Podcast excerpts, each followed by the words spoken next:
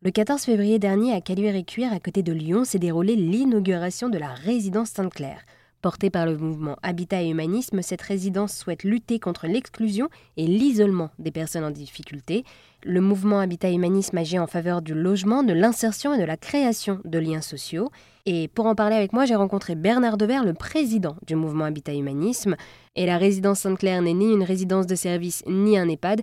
Et Bernard nous présente cette résidence.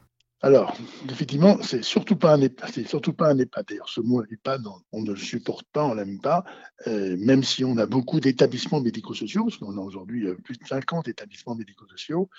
Et précisément, ce que nous voulons, c'est que les personnes qui habitent, en fait, sont hébergées, accueillies, c'est leur domicile, elles ne soient pas en retrait de la vie. C'est Bernard Pivot qui dit, en fait, très justement, il dit, en fait, les plus belles années, c'est les années qu'on a encore à vivre. Et naturellement, alors, il ne s'agit pas en fait d'enfermer les personnes en fait dans une situation de dépendance. Il faut les aider. Naturellement, il faut sécuriser. Et dans le même temps, euh, il ne s'agit pas en fait euh, de travailler sur le risque zéro. Hein. Il s'agit en fait de leur permettre d'avoir une vie qui soit la plus autonome, la plus autonome possible.